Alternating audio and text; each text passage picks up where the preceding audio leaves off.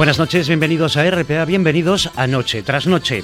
Hoy es miércoles 29 de diciembre, jornada en la que Asturias roza los 2.000 casos positivos por COVID-19, un nuevo récord desde el inicio de la pandemia. Antes de la llegada de esta sexta ola, tenemos que remontarnos hasta el 14 de noviembre del año pasado para encontrar la cifra más, alta de contagios. Eran 808. Pero eso, como les decimos, fue antes de la llegada de esta sexta ola. El dato positivo es la escasa repercusión en las unidades de cuidados intensivos de los hospitales. La ocupación se sigue manteniendo en torno al 15%. Además, hoy hemos conocido que la Comisión de Salud Pública, en la que están representadas las comunidades autónomas y el Ministerio de Sanidad, han acordado reducir la cuarentena de todos los positivos por COVID-19 a siete días de los diez actuales. Los no vacunados, que han sido contactos estrechos de un positivo, también verán reducido su periodo de aislamiento hasta los siete días, en comparación con los diez que tenían hasta ahora. Además, cabe destacar que Asturias mañana jueves tendrá ocho puntos de vacunación sin cita. Serán en Jarrio, en el Servicio de Prevención de Riesgos Laborales del Hospital, de 12 a 1 de la tarde. En el área de extracciones de consultas externas del Hospital Carmen y Severo Ochoa, en, Cangas del Narcea, de 4 a 6 de la tarde. En el Centro Comercial Parque Astur, en Avilés, de 3 a 5 de la tarde en el área de extracciones del Hospital Universitario Central de Asturias, en Oviedo, de 4 a 8 de la tarde, en el, Palacio de Deportes de la Guía en Gijón, de 4 a 7 de la tarde, en el Polígono de Guadamía, en Ribadesella, de 1 a, a 3 de la tarde, perdón, y en el punto de vacunación del Hospital Vital Álvarez Builla de Mieres, ubicado en la planta cero, de 6 y media a 8 de la tarde. Además de en el centro comercial Valle del Nalón, en el entrego, que también la será de 1 a 3 de la tarde. El mundo del deporte también se ha visto afectado por las medidas acordadas en el Consejo Interterritorial. A partir del próximo 1 de enero se reducirá el aforo al 75% en competiciones profesionales deportivas en exteriores y al 50% en recintos interiores. Una medida que dará comienzo el día 1 de enero con la llegada del año nuevo y se prolongará hasta el 31 del mismo mes. Pero no solo el COVID-19 copa esta portada de inicio de noche tras noche. Este miércoles, el campo asturiano ha vuelto a salir a la calle. 500 tractores colapsaron Oviedo y los ganaderos trataron de acceder al edificio de la presidencia del Principado, lo que ha provocado momentos de tensión que desencadenó en una carga policial. Con todo esto, arrancamos este miércoles 29 de noviembre. Reciban un saludo de Fabián Solís en la realización técnica, de César Inclán en la producción y de Gaby Fernández, quien les habla. Y como siempre, les recordamos las formas que tienen para ponerse en contacto con nosotros. Lo pueden hacer vía telefónica en el 985 080 180, repetimos el 985 080 180, en el WhatsApp si prefieren mandarnos una nota de voz en el 679 117 803 679 117 803 y también en las redes sociales. En Twitter somos arroba ntnrpa y en Facebook noche tras noche guion bajo rpa.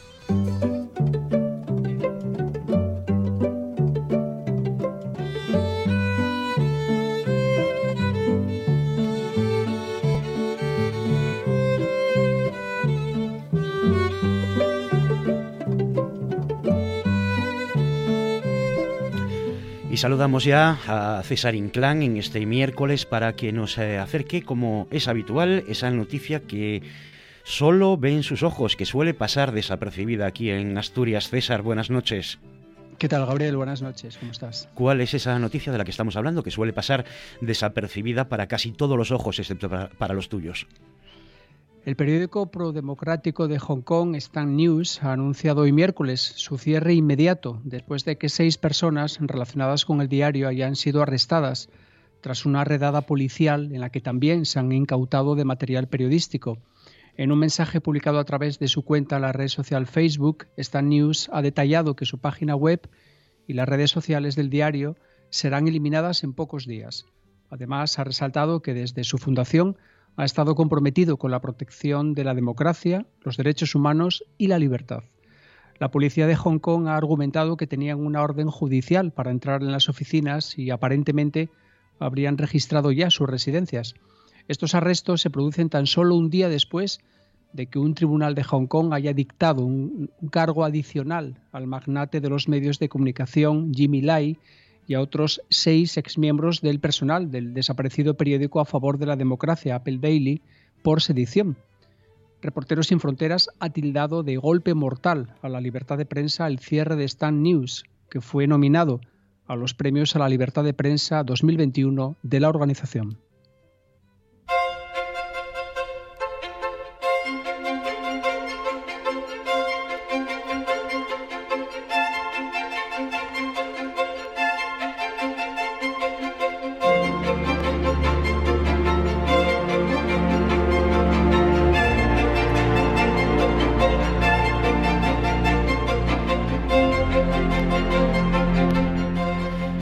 Continuamos eh, con una semana de mucho calor en Asturias, con una semana atípica para ser la última de mayo, eh, perdón, la última de diciembre. Me acabo de ir unos meses atrás, no sé por qué, se me acaba de ir la, cabeza y eh, quería decir la última de diciembre, la última del año, no de mayo. Javier Martínez de Orueta, muy buenas noches. Muy buenas noches, Gabriel, ¿qué tal? ¿Qué tal? La tendencia sigue siendo la misma. Hoy hemos vuelto a tener otro día de mucho calor en Asturias. Otro día de mucho calor y fíjate que ayer lo decíamos, incluso hemos ganado algunos días, eh, perdón, algunos grados más, sobre todo, bueno, calor para finales de diciembre, como decimos, es algo atípico, calor para despedir el año, como decimos, las temperaturas incluso han sido algo más altas que, que ayer. Fíjate que hoy sobre todo en zonas eh, del interior de Asturias, las zonas más bajas es donde hemos tenido las temperaturas más altas, por ejemplo en Blimea hemos llegado a los 25 grados y medio, en Mieles casi rondando los 24 grados, 23 grados también en el entrego y como decimos en muchos puntos de Asturias, eh, digamos pasando la barrera de esos 20 grados que como decimos son temperaturas muy muy muy atípicas para un final de año y para un mes de diciembre, sobre todo en, Asturias, Gabriel. Y además unas temperaturas que vienen acompañadas de sol, no es solo que tengamos calor, sino que además tenemos unos días eh, muy soleados o nos está acompañando el sol durante toda la semana. Eso es, la verdad que unos días, como decimos, que son muy raros de ver, sobre todo en, en Asturias, sol en casi toda Asturias, salvo excepción de estos días, sí que sobre todo en zonas del suroccidente, ahí es donde tenemos mayor presencia de nubes, no muchas más que en comparación con, con, el resto de, de, Asturias. Y sobre todo, digamos que los responsables de estos días atípicos que estamos teniendo en Asturias, como decimos, un agente fundamental es el viento componente sur, pero también una masa de aire cálida que viene del norte de África, una masa con temperaturas bastante altas, que es lo que hace pues que esta última semana del mes de diciembre está haciendo que estemos teniendo estas temperaturas y este tiempo atípico en, Asturias, Gabriel. ¿Cómo va a ser, eh, Javier, lo que nos queda de semana? Pues mira, respecto al día de mañana, sobre todo, va a ser un día con. No vamos a tener apenas nubes en, el cielo, incluso vamos a ganar unos grados más en las temperaturas. Mañana en muchos puntos de Asturias, otro día más estaremos rondando, superando esa barrera de los 20 grados. Las temperaturas, sobre todo en zonas de costa, que yo creo que es algo que hay que reseñar a primeras horas, estaremos rondando unas mínimas de 17 18 grados, algo que llama bastante la, atención. No vamos a tener mañana respecto al cielo, no vamos a tener, eh, digamos que, precipitaciones, vamos a tener lluvias. Y el viernes, que es el último día del año, el viernes 31 de diciembre, va a ser todavía un día más estable, vamos a tener cielos totalmente despejados e incluso en zonas de costa vamos a ganar algún, algún grado más y estaremos rondando en zonas de costa. Apuesta que llevamos haciendo toda la semana, que vamos a pasar una noche vieja con calor, en manga corta y en seco. Eso es, eso es, lo seguimos manteniendo porque los modelos lo dan y vamos a poder, como decimos, pasar la noche vieja y último de año en manga corta, incluso y con temperaturas bastante agradables para esa última noche del, año, Gabriel. Pues muchísimas gracias, eh, Javier, por acercarnos eh, esa previsión, los últimos eh, días del año. Esperemos que, que se cumpla. Javier, muchísimas gracias. Gracias, un abrazo. Hasta luego.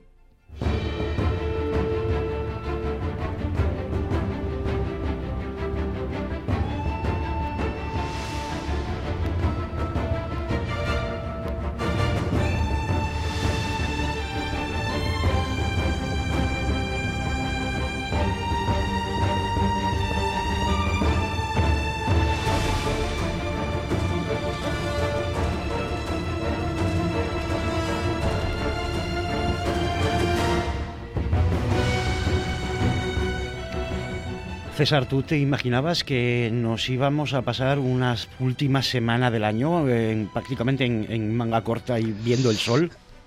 Pues la verdad es que no, Gaby, porque si te acuerdas, hace tan solo unas semanas, eh, allá por el mes de, noviembre, yo creo que estuvimos, no recuerdo mal, pero creo que 21 días lloviendo de forma consecutiva. Sí, sí, que no, no paró ni un solo momento. bastante bajas. ¿no? ¿Y quién nos iba a decir entonces que íbamos a estar ahora como estamos? ¿eh? O, el pasado verano, cuando nos quejábamos del verano que teníamos en Asturias, que decíamos, es que no tenemos verano, es que no vemos el sol, eh, es que no hace calor. La verdad es que nos ha llegado tardío, porque nos llegó una primera remesa como en octubre, quiero recordar, si no recuerdo mal, que hizo bastante buen tiempo, eh, y ahora nos está llegando otra, otra segunda remesa del verano. La verdad es que sí, sí, sí. Eh, yo, yo, creo que pocos nos lo podíamos imaginar que íbamos a poder acabar el año con, con estas temperaturas y, en manga corta. Nos hubiera parecido una inocentada si nos lo hubieran dicho entonces, seguro. Sí, mira, ayer alguno pudo pensarlo ayer en el, en el programa de ayer. Seguramente. pues si te parece, César, vamos ahora mm, a hablar de literatura. Vamos a hablar eh, de la poeta Eva González. Y vamos a hablar de ella 14 años después de su muerte. Eh, ella es la madre del escritor, del antropólogo y académico de la Jingua, Roberto González eh, Quevedo, eh, y vuelve a las librerías con una nueva obra titulada Cartas al Fichu. es un libro que ha sido editado por la Universidad de León y este volumen, que lo preparó precisamente para su hijo, recoge medio centenar de cartas que Eva González le escribió al asturiano ya por los años 80 mm, aproximadamente. para hablar de este libro y nos acompaña en Noche tras Noche Roberto González Quevedo, al que saludamos ya. ¿Qué tal, Roberto? Buenas noches. Hola, buenas noches, sí. ¿Qué tal? ¿Cómo, cómo estás? Bueno, bien, bien. Ah, hay peligro por muchos yaos, sí, pero yo, gracias a Dios, pues, y la mi familia, encontrámonos bien y, y alegro de que también los oyentes, la mayoría supongo que estén bien también. Hay que, hay que, son tiempos en los que toca cuidarse y toca preocuparse, eh, bueno, pues de los que más cerca tenemos, ¿no? Efectivamente, ¿no? Yo creo que hay la demolición, la preocupación fundamental y esa para todos ahora, ¿no? Eh, Roberto, mm, Historias de la Mia Vida eh, se publicó hace tres años. Eh, ahora viene un nuevo libro, Las Memorias de Juventud de Eva González, una nueva obra póstuma que viene a remarcar la, importante labor literaria de, tu madre, de su madre, ¿no? Bueno, y tal como dices, ¿no?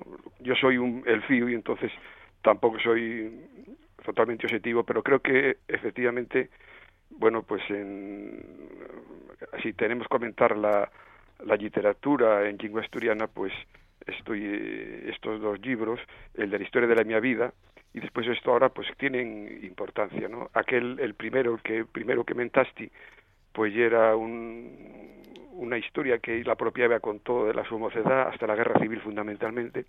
Y estos son pues unas cartas que yo guardo. Yo fui un estudiante como otros muchos que nacimos en un pueblo que estaba fuera de casa.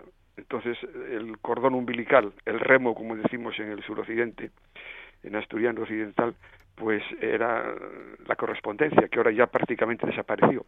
Entonces guardo unas cuantas cartas, casi 60 de que mi madre me escribiera además en la bueno en la fala propia de, mi pueblo que hay una variante asturoccidental yo creo que tiene un valor de, en muchos aspectos eh, para mí sentimentalmente pero para cualquier estudioso de, la literatura y también para los interesados en la literatura epistolar que como te digo pues yo creo que está desapareciendo porque ahora comunicámonos siempre por por WhatsApp por el teléfono por el móvil en, principio, Roberto, se trataban, como dices, de textos, de textos de carácter personal que no estaban destinados a, ser publicados, ¿no?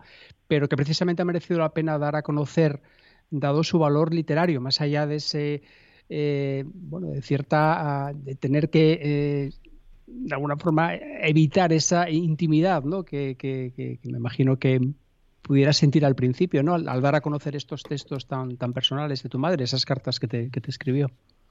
Claro, ya efectivamente, así naía, ¿no? Eh, son cartas personales, empiezan todas así, querido Fichu, ¿eh? querido Fichu, y me cuenta historias del pueblo, de, los escritos de, ella, de la publicación de los libros, eh, de consultas que ella faía en otros textos. Y entonces, claro, son temas eh, personales, vamos, mm, y hay había para mí un cierto pudor, ¿no? Porque además era un poco, pues si quieres, violar la, la intimidad, porque mi madre eso escribió lo para mí, evidentemente no era para publicar. Lo que pasa que yo pensé que era una pena que esos textos que tiene moito valor eh, filolóxico, también etnográfico, porque comenta las nevadas, las costumbres, eh, también la historia del asturiano, porque ella ahí habla de, bueno, escritores que pasaban por su casa y que conoció, como José Álvarez, Pin, como otros. Entonces, me parecía que era una pena que eso no lo conociese la gente. Entonces, lo que hice fue una edición, reco recollí las cartas, y hice una edición eh, en que eliminé los nombres personales, la mayoría, no, no otros que no tenían que no importaba pobreros como los mis hermanos, por ejemplo, pero también unas alusiones de tipo personal que pudiera haber. Entonces yo creo que se mantiene el texto eh, muy interesante lingüísticamente y literariamente, pero sin bueno sin descubrir ninguna cosa que pudiera afectar a alguien que se sintiera uh, pues ofendido, ¿no? solamente cosas quizás que me decía a mí, pero yo incluso pues traté de evitar eso, ¿no? De manera que el, el lector conoce muy bien la, cómo era el alma de Eva González, las sus preocupaciones, cómo era su escritura, y descubre ahí unos textos y unos modismos lingüísticos pues interesantísimos. ¿no? Además, totalmente, claro, lo interesante ya que son textos espontáneos. ¿no? eh, eso precisamente quería, quería comentarte, eh, Roberto, porque están escritas en un asturiano eh, occidental, muy bien escrito, evidentemente. Como nos dices, se tratan eh, temas muy cotidianos como las nevadas, las costumbres, gente que podía pasar mm, por tu casa pero que en ningún momento eh, hace que eso, eso que se pierda la espontaneidad o la frescura. Claro, claro. Eh, eso tiene varias, eh, yo creo que podemos sacar muchas conclusiones respecto a la propia Eva, e, Eva de cómo, pues bueno, cuando ella eh, falla literatura, pues lo falla de una manera que conectaba con lo que ella sintió siempre de pequeña, eh, aunque también en los propios en las propias cartas aparecen lecturas que ella falla de otros escritores, como el padre Galo, por ejemplo, y entonces se veía ahí también que había una comunicación de ella con otros textos literarios, ¿no? en lengua asturo-occidental pero mmm, claro, pues tiene sacamos con muchas conclusiones, por ejemplo, eso que se dice de que la literatura un asturiano que ya una cosa inventada, cosas de esas, pues también eso ya mentira, ¿no? Porque veis que hay gente como ella, no muchos, pero bueno, hay sí gente como Eva González que escribía tal como pensaba cotidianamente según la lengua de los eh, antepasados, de los padres, ¿no? mis abuelos concretamente, de la gente del pueblo. ¿no? Entonces tiene, en ese sentido yo creo, eh, un interés especial porque sacamos conclusiones interesantes sobre lo que ya la, la presencia de la, de la lengua asturiana mm, en la sociedad. ¿no? Al mismo tiempo que iba construyendo ella una lengua literaria, pues estaba siempre eh, unida, estaba siempre en contacto con la cultura que ella vivió de pequeña. ¿no?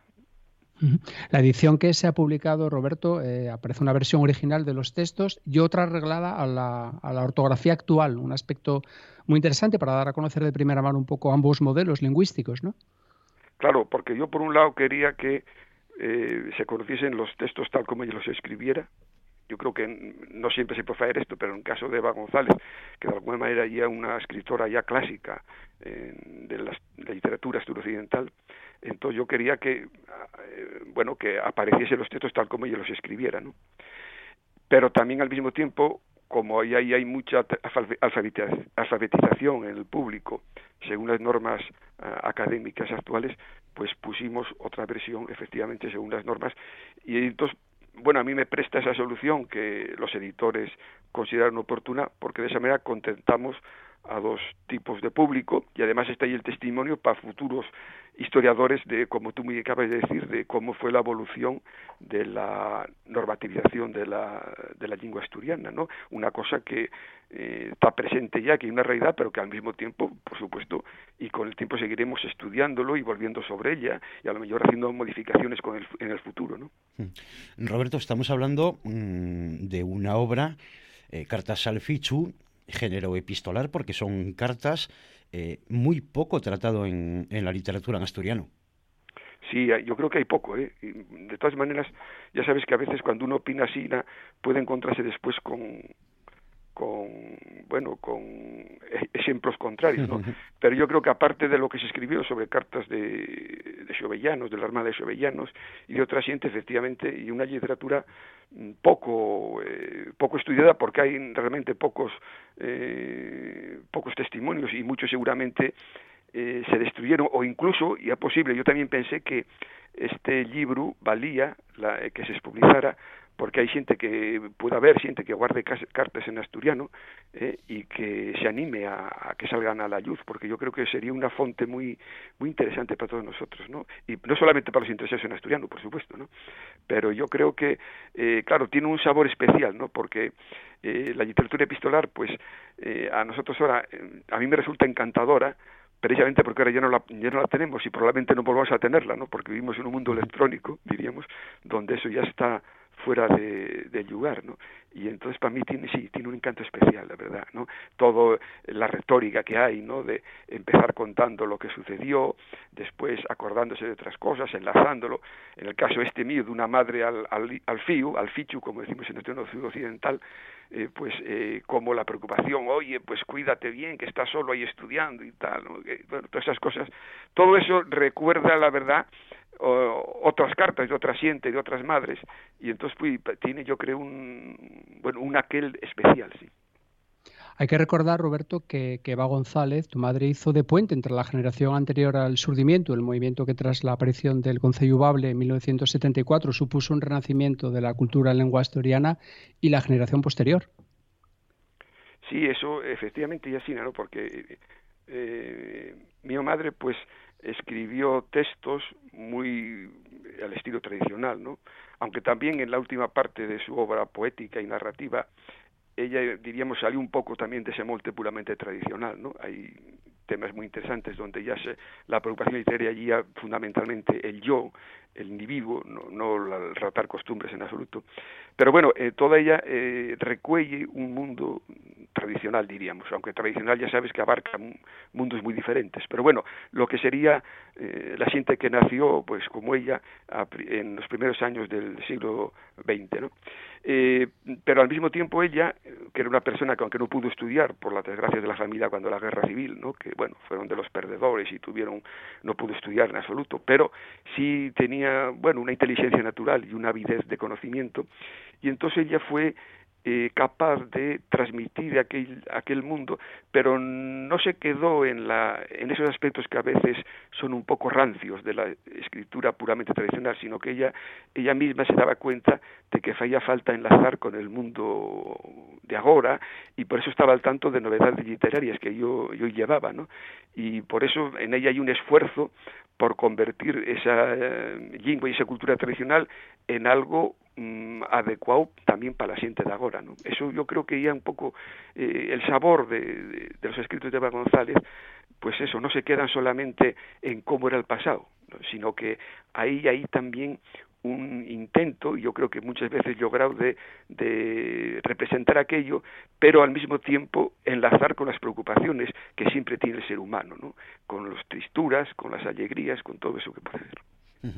Roberto González Quevedo, muchísimas gracias por acompañarnos esta noche en Noche tras Noche, por hablarnos de esta obra titulada Cartas al Pichu de tu madre, de la poeta Eva González. Como digo, muchísimas gracias por habernos acompañado esta noche en Noche tras Noche. Gracias a vosotros y felicidades por vuestro programa. ¿eh? Muchas gracias. Gracias, Roberto. Un abrazo. Un abrazo. Porque ese producto ya es un hecho. Es una realidad. En la farmacia se llama Epilof. No, no es un depilador, no. Es el complemento perfecto y necesario para la depilación a la cera. Verás, cuando tú te depiles a la cera, después, inmediatamente después, coges una, polla, una ampolla de Epilof. Bien, la ampolla de Epilof te dura para las dos piernas.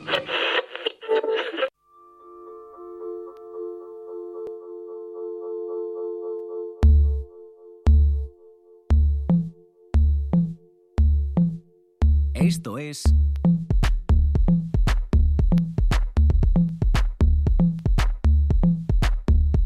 Noche tras noche.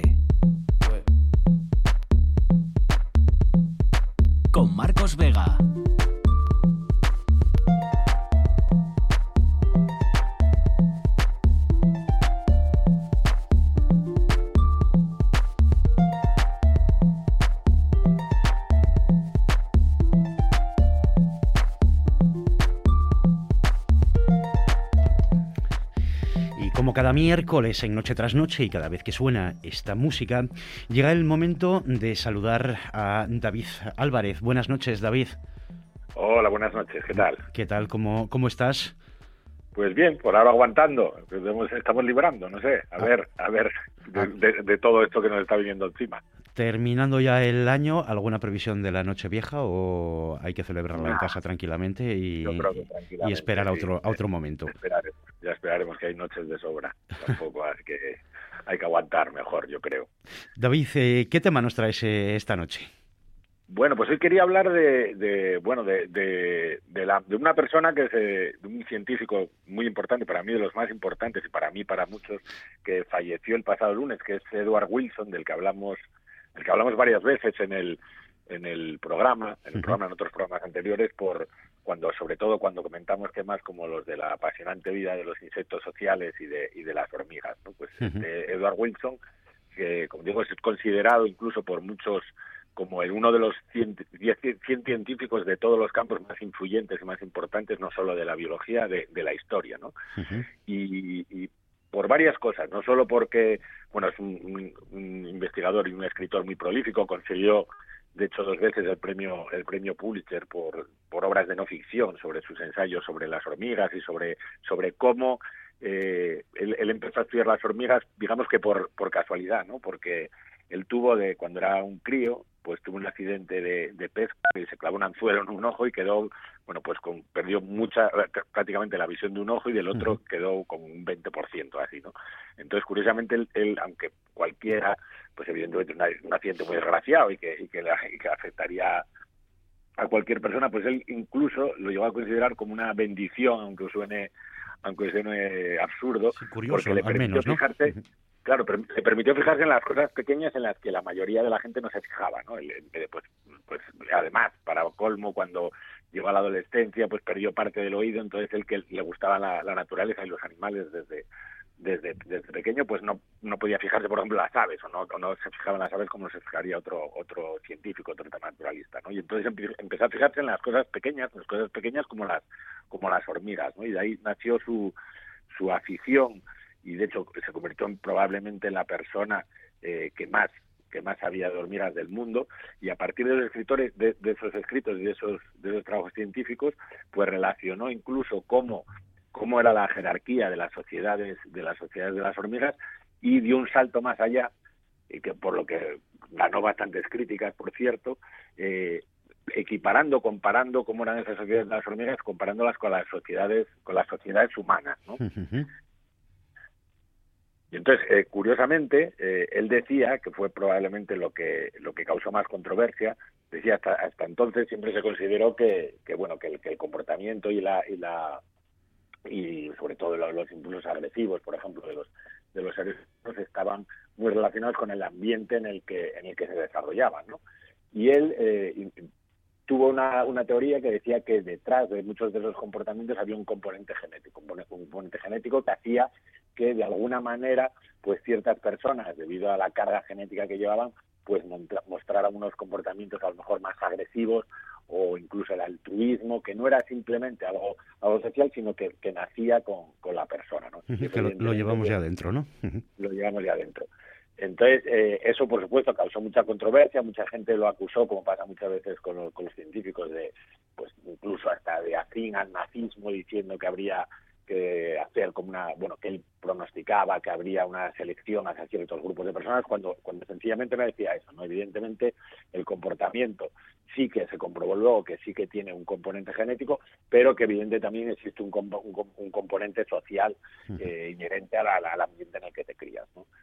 Entonces, esa es una de las, de las cosas que más, que más que más llamaron la atención, pero luego su calidad como científico es indiscutible, ¿no? Desde, desde el primer libro que yo me acuerdo que lo leí, que era el de, la teoría de la, de la biogeografía de islas, que luego se aplicó a, muchas cosas que estamos viendo ahora, no solo de las islas del mar, las islas que conocemos todos, sino al, al, los procesos, por ejemplo, de fragmentación del hábitat que están ocurriendo ahora con, con la destrucción del hábitat, de los bosques y cómo se producen esos pequeños parches de, de hábitat dentro de una matriz eh, pues inhóspita, ¿no? Entonces, y aparte de eso, que eso ya de por sí fue pues muy importante, pues por ejemplo, pues es autor, para que te des cuenta, de más de, de 30 libros, de más de 400 de 400 artículos científicos y una cosa que es muy importante que reivindicamos siempre en, esta sección, ¿no? que fue capaz de, de, pasar del mundo estrictamente académico al mundo social, a, dar, a darse a, conocer sus, sus descubrimientos y sus, y sus trabajos a la sociedad que no era especialista en eso. ¿no? De hecho, por ejemplo, ganó dos, dos premios Pulitzer, como comentamos antes, y mucha gente lo conoce, aunque no esté, aunque no esté directamente relacionado con su, con su trabajo científico. Y eso es una cosa que yo creo que es pues envidiable y que hace que, que su figura sea pues aún más más importante de lo que de lo que muchos muchos científicos que a lo mejor están más más recluidos digamos en su laboratorio pues no se dan a conocer sí, logró y luego ya sí, logró esa transferencia no del conocimiento a la sociedad. Claro. Que es muy difícil que es muy difícil porque porque muchas veces pues eh, pues en la ciencia se, suele utilizar un lenguaje a lo mejor que es un poco más árido que no todo el mundo es capaz de comprender. Entonces ser capaz a la vez de de tener ese rigor eh, como investigador y luego tener esa facilidad de, lenguaje para transmitirlo a la gente, pues es importantísimo. Y por ejemplo, yo recomendaría un libro que para los no iniciados incluso, que se llama Naturalista, que es como su biografía, que en el que narra precisamente cómo, cómo desde, desde crío pues se vio atraído por los animales y cómo empezó eh, su carrera, no solo como, como él se definía, por ejemplo, como naturalista, naturalista en el sentido amplio, ¿no? Ni de amante de la, de la naturaleza y cómo ese amor por la naturaleza le llevó luego a investigar y sobre todo, que también lo decimos muchas veces, a, a conocer y a conservar, ¿no? Porque aparte de su faceta como, como investigador, pues fue importantísima su tarea como divulgador de, y, y dar a conocer la importancia que tiene pues proteger la naturaleza y de hecho una de sus teorías era que habría que nosotros como como seres humanos que ahora tenemos bueno está clarísimo que estamos en un proceso que él ya empezó a llamar una sexta extinción debido seguramente a que a que detrás de eso estamos nosotros y se está produciendo una extinción de especies a una velocidad nunca conocida hasta ahora pues que nosotros en parte somos responsables de, esa extinción y tenemos en nuestras manos la capacidad de, de revertir ese proceso de extinción no él hablaba incluso de que tendríamos que plantearnos eh, lo que la, teoría de la media tierra que decía, ¿no? Que una, como que una mitad de la tierra que fuera para nosotros y que fuéramos capaces de conservar esa otra mitad de la tierra, porque al final eso redundaría pues en nuestro propio beneficio, ¿no? Porque si, si, el planeta no está sano, pues nosotros tampoco tampoco estaríamos sanos. Entonces yo pues eso, solo quería hoy pues eso, reivindicar la figura de, de Edward Wilson, recomendar a la gente que, que se acerca a muchos de los libros que tiene, al de sociobiología, a este mismo que acabo de decir de naturalista, y que seguro que se va a impresionar porque es, como digo, muy fácil de leer y muy hay, muchos de sus libros están traducidos al castellano y están en cualquier librería los podemos encontrar y merece la pena, merece la pena reivindicarlo, recordarlo y, y, poner de manifiesto eso que muchas veces en las noticias pues las noticias generalistas que estamos acostumbrados a, ver no aparecen estas figuras que yo creo que, que merecen un sitio en la historia no solo como biólogos, sino como, como investigadores y como personas pues, muy influyentes. ¿no? Pues Edward Wilson, recordamos eh, el nombre, por si a alguien se le, se le ha escapado. Eh, decías, ¿qué libro era el que recomendabas? Eh... Pues yo recomiendo uno, uno, por ejemplo, que es uno que es la, biografía de él, que se llama Naturalista. Naturalista. Eh, en el que descubre desde, desde niño pues todo esto que, te contaba, ¿no? Cómo, cómo llegó su afición, pues él, él nació en Alabama, en el, en el sur de, de Estados Unidos, y cómo pues en las, en las marismas, cómo empezó a relacionarse con, bueno, pues, con, eso, con los pequeños animales que veía gracias a ese, gracias a ese accidente que había tenido y cómo a partir de ahí pues empezó a crecer en él pues el interés en la en la investigación, en la conservación de la naturaleza, hasta hacerse pues profesor de Harvard durante más de 40 años y como te digo una figura vamos innegable. De hecho muchos incluso lo llamaban como el, segundo Darwin, el segundo Darwin, ¿no? Con el, sucesor, digamos, por derecho propio de, Darwin, en, todos los estudios de, de biodiversidad, de evolución, etcétera, etcétera. Pues eh, David Álvarez, eh, biólogo, muchas gracias por acercarnos eh, y reivindicar esa figura de Edward Wilson. yo, si te digo la verdad, tampoco conocía su figura, me lo apunto, me apunto este, de, este libro de naturalista para conocer un poco más porque la vida parece apasionante. Merece la pena. Pues yo, yo me lo apunto, así que no me lo voy a perder, naturalista.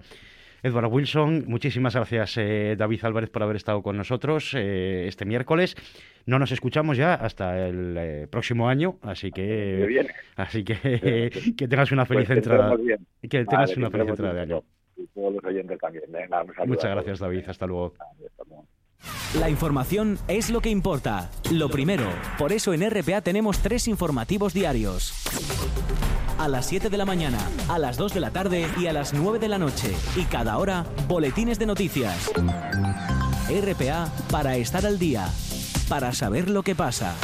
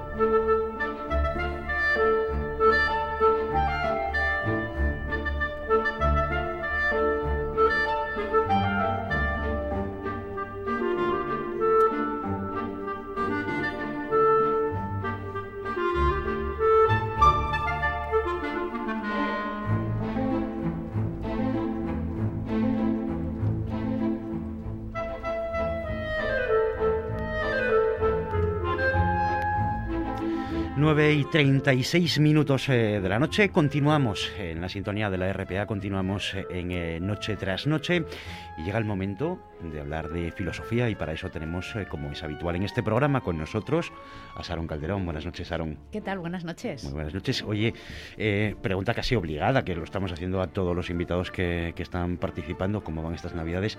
extrañas por segundo año consecutivo. Sí, bueno, y yo creo que nos tocan navidades extrañas de aquí a una temporadita, ¿eh? porque esto va a ser difícil que nos lo quitemos de encima así como, como quien se cambia de camisa.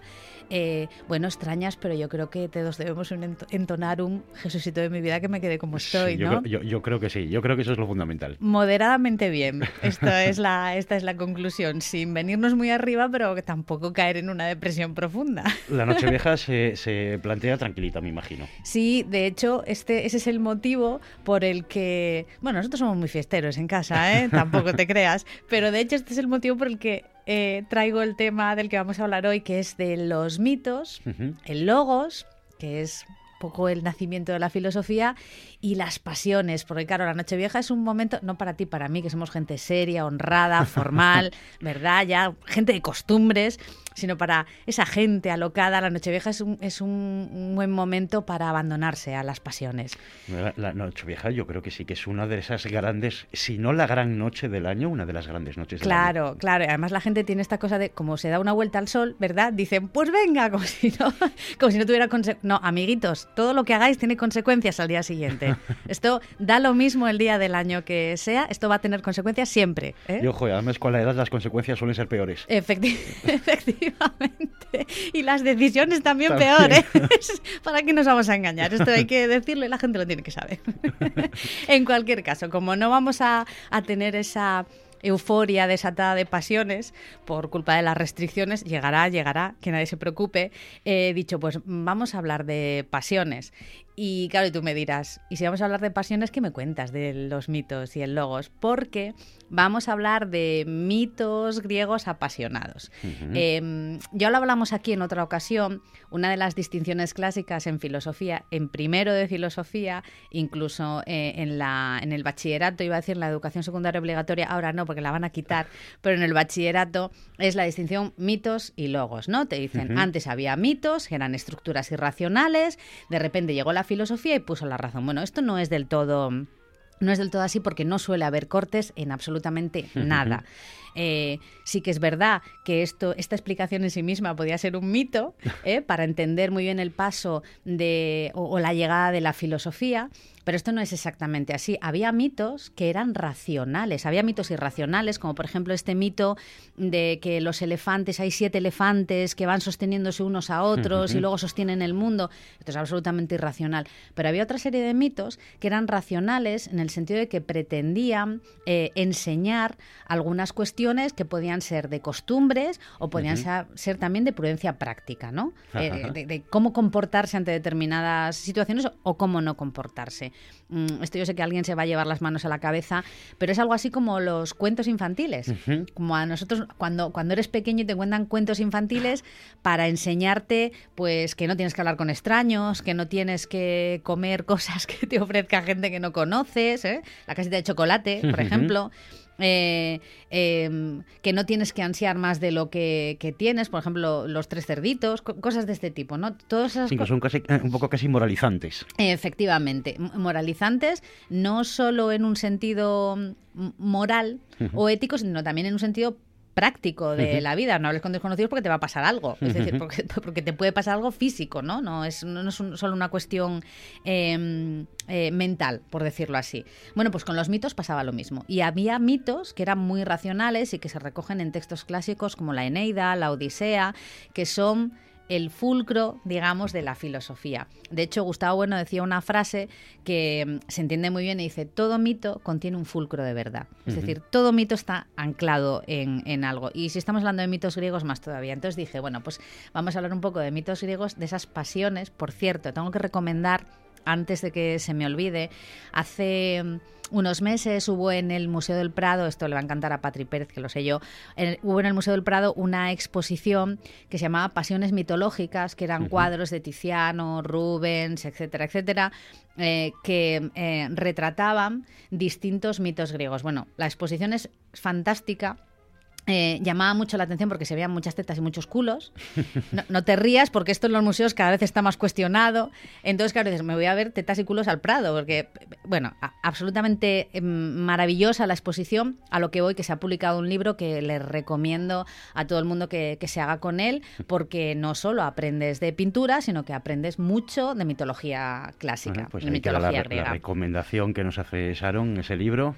Venga, para, la, para Reyes. Para Reyes. Eh, estamos haciendo, la verdad es que llevamos unos días muy literarios y estamos haciendo una buena colección de recomendaciones para reyes literarias. No nos va a dar el sueldo. bueno, a los reyes, a los reyes no, les va a dar, no le va a dar el sueldo. Entonces, empezamos con el, con el primer mito, que es el mito de la Laocoonte. Claro, los griegos eran gente difícil eran gente especial para el tema de los nombres. Sí, para los, nombres no eran ellos de, mm. oye, eh, a buscar un nombre sencillo, Ana, corto, se ¿Cómo le llamamos? Como su padre. Pues no, tampoco. ¿eh? Decía, vamos a buscar algo que, le distinga, ¿no? Y, estamos, y, llegamos al mito de Laocoonte.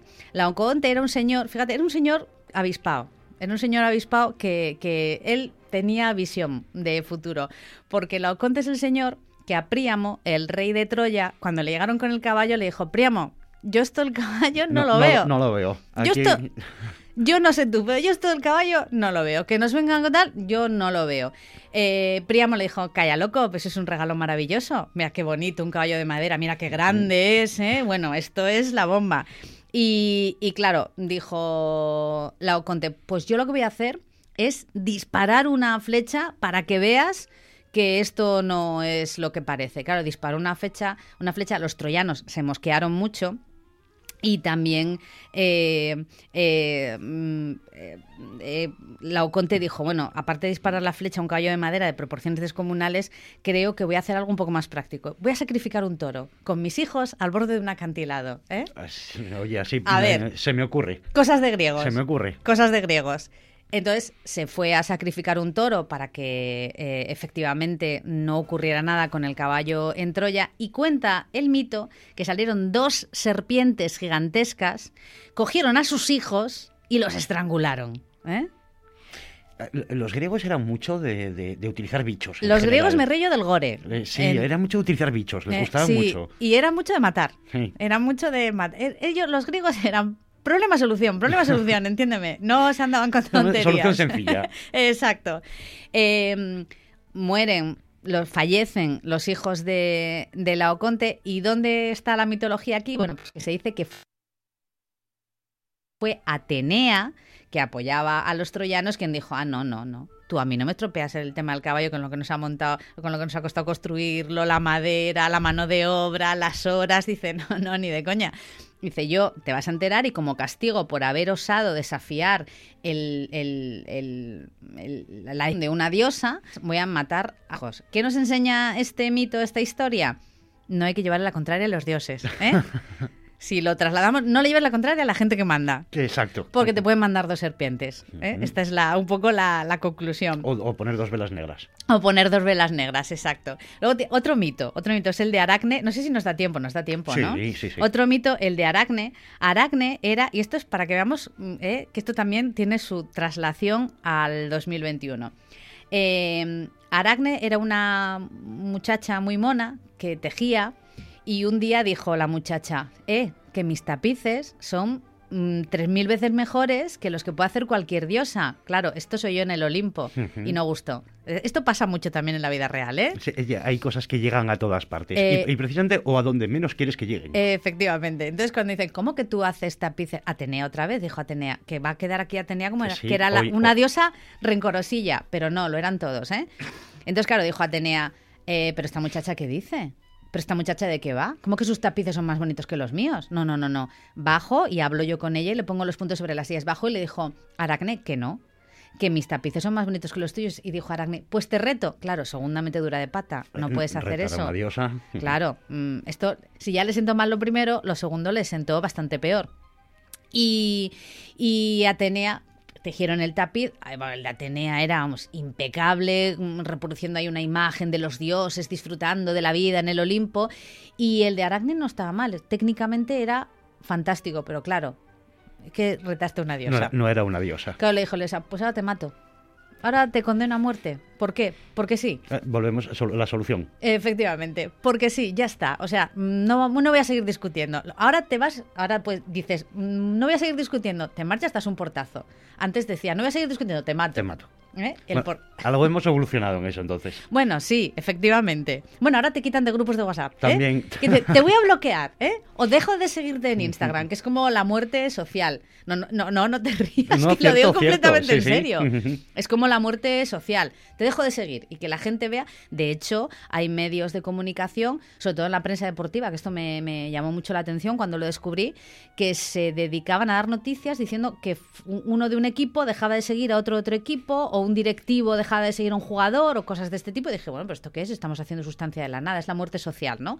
Lo de dejar de seguirte. Bueno, la cuestión es que Atenea tan mala, tan mala, tan mala no era. Y cuando la muchacha murió, dijo, te voy a resucitar. Te voy a resucitar porque en el fondo soy buena gente. Soy Atenea, pero soy buena gente. Eh, pero tampoco tanto como la gente se cree. Es decir, te voy a resucitar, pero mm, en forma de araña. Y entonces la resucitó en forma de araña para que se pasara tejiendo, fíjate, ¿eh? O sea, fíjate, fíjate. una vez más presentes los bichos. Claro, efectivamente, presentes los bichos.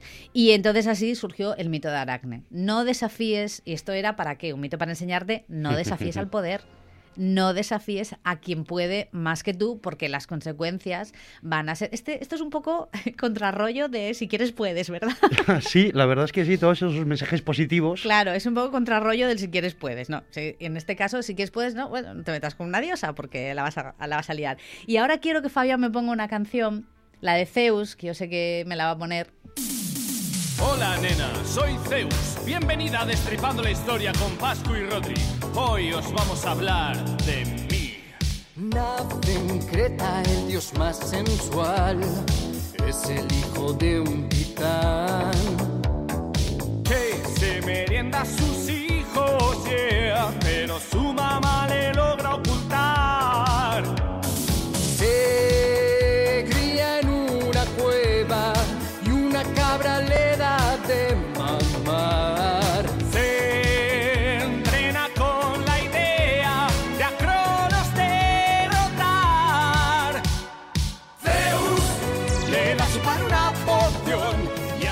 a Zeus. Zeus, esto que estamos escuchando, hay que decirlo también, es de Destripando la Historia, un canal de YouTube fantástico que animo a todo el mundo también a, a que vea.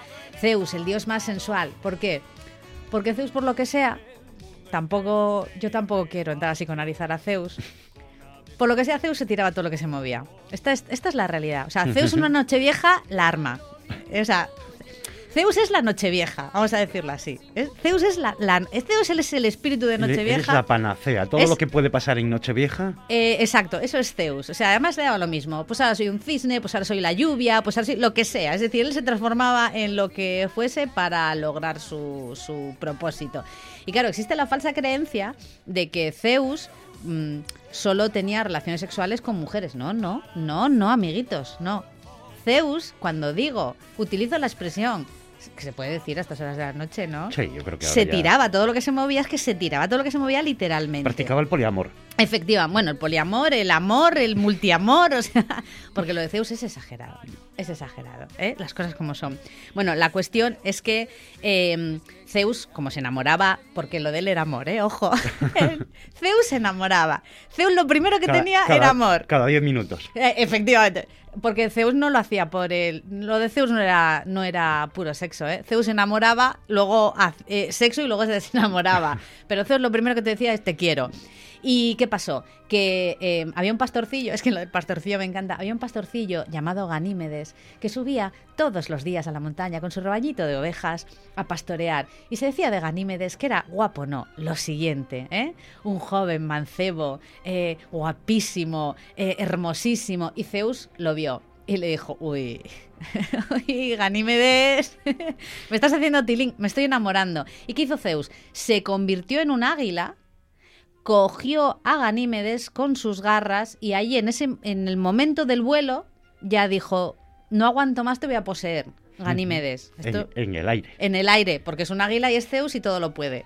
Entonces, en ese momento, y Ganímedes dijo, pues, pues vale, tampoco tengo yo. La cuestión es que esto acaba con Ganímedes en el Olimpo siendo copero de los dioses, porque Zeus le dijo, a ver, eh, donde hubo fuego quedan brasas. No vamos. No te, vayas muy lejos por si acaso. No, y esto no quiero que acabe mal. O sea, entre tú y yo la cosa funcionó. Simplemente ahora ya hay otra gente, hay otras personas en el mundo. Yo tengo a mi mujer, aunque no parezca. Entonces, yo, yo de verdad no quiero que esto acabe mal quiero que seas el copero de los dioses. Y entonces allí lo dejo en el Olimpo de copero de los dioses. ¿Qué mensaje podemos extraer de este mito? Pues no lo sé. Aquí lo dejo abierto, que cada uno... A ver, el mensaje no es convertiros en águila. e ir cazando. Este no es el mensaje. Yo cuando lo estabas contando, eh, el cabrero en la isla, el águila, a mí casi me recordaba el relato de la isla de Perejil. Efectivamente. A mí me, me empezó a recordar el relato de la isla de Perejil. Porque al final eh, y, esto lo digo completamente en serio, ¿eh?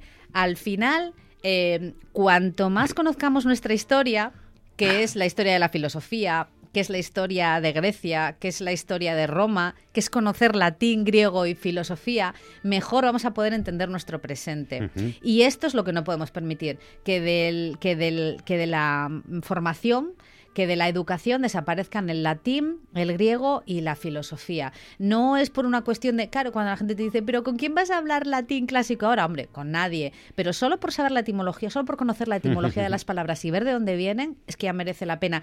Si borramos esa, si borramos esa transición, si nos cargamos esa parte de nuestra memoria, mm, tendremos memoria histórica, pero solo un cachito. Esto también es memoria histórica. pues con, con ese Último discurso que nos acabas de, con ese último alegato nos quedamos eh, también, eh, Sharon, eh, esa necesidad de ciertas, mantener ciertos estudios, ciertas em, asignaturas que no desaparezcan, porque evidentemente si no vamos a perder mucho de conocimiento de dónde venimos y de lo que somos. Efectivamente. Entonces, con, eh, esa última reflexión. Y, si hacemos eso, estamos condenados a inventar la rueda a cada generación. y eso es lo que no, no, creo que nos podamos permitir. Oye, qué feliz año a todos. ¿eh?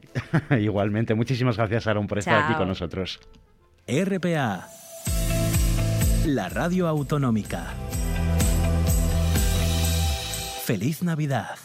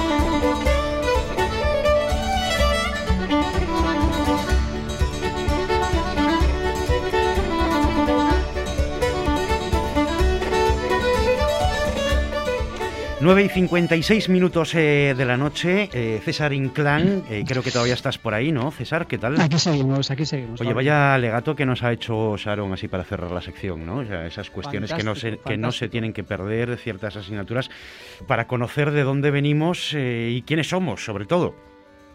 Claro, es fundamental, es fundamental. Un alegato fantástico y muy bien traído además, a colación.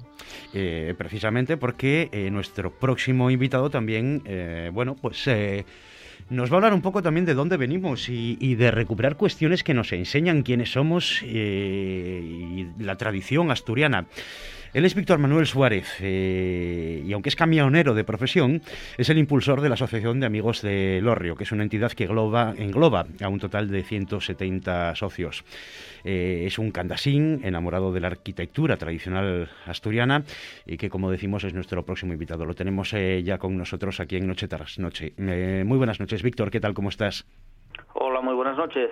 Aprovecho para felicitar las fiestas y y mandar un saludo a mis compañeros camioneros que están escuchando la radio, vamos, seguro, seguro, y vamos a todos los trabajadores que les toca a estas horas dar el callo. Y sobre todo que tengan, que tengan una buena ruta. Sí, señor, que, que es, un, es un sector un poco muy peligroso, muy peligroso. Víctor, la Asociación eh, de Amigos del Orrio eh, tiene cinco años de vida. Su objetivo es la defensa de la promoción y conservación eh, de este tipo de graneros. ¿Cómo surge esa, esa iniciativa? ¿Por qué eh, proteger los hórreos? Pues muy sencillo. El hórreo es la memoria de Asturias, es Asturias. El hórreo es eh, sus cimientos, es como fue la sociedad asturiana hace 500, 600 años, que cómo se desarrolló en torno al hórreo, en torno a la vivienda, en torno, en torno a la quintana. es la vida prácticamente de Asturias eh, resumido en, en, un, en un cajón de madera. Pero bueno, ese cajón de madera poniéndote delante te habla. Y es lo que queremos, que empiece la, la, a dar, queremos darlo a conocer y que no vean un horrio como un trozo de madera, sino que se paren delante de él y que se empiecen a mirar. Como decía bien hace poco, no, no recuerdo el nombre, que decía, no es mirar al monte, es mirar al árbol y seguro, seguro que se van a sorprender, porque es la historia de la familia, la historia del pueblo y básicamente la historia de Asturias. Si escuchásemos hablar a ese horrio, Víctor Manuel probablemente nos diría que, que los horrios y las paneras en Asturias corren peligro y el objetivo de esta asociación es precisamente que no se vengan abajo, ¿no? Y a partir de ahí empezasteis a recoger firmas, ¿no? Para intentar salvar a los horrios. Sí, eh, esto ya fue en el 2015, 2016 eh, viendo que vamos que no había ayudas y que y que el tema de, del, del está anquilosado ya hace muchos años eh, eh, empecé a recoger firmas eh, dije yo si consigo 200 o 300 y cuando me fui a dar cuenta llevaba 6.000 entonces eh, luego nos juntamos a personas, la verdad que logramos un equipazo, arqueólogos, historiadores, vamos, gente extraordinaria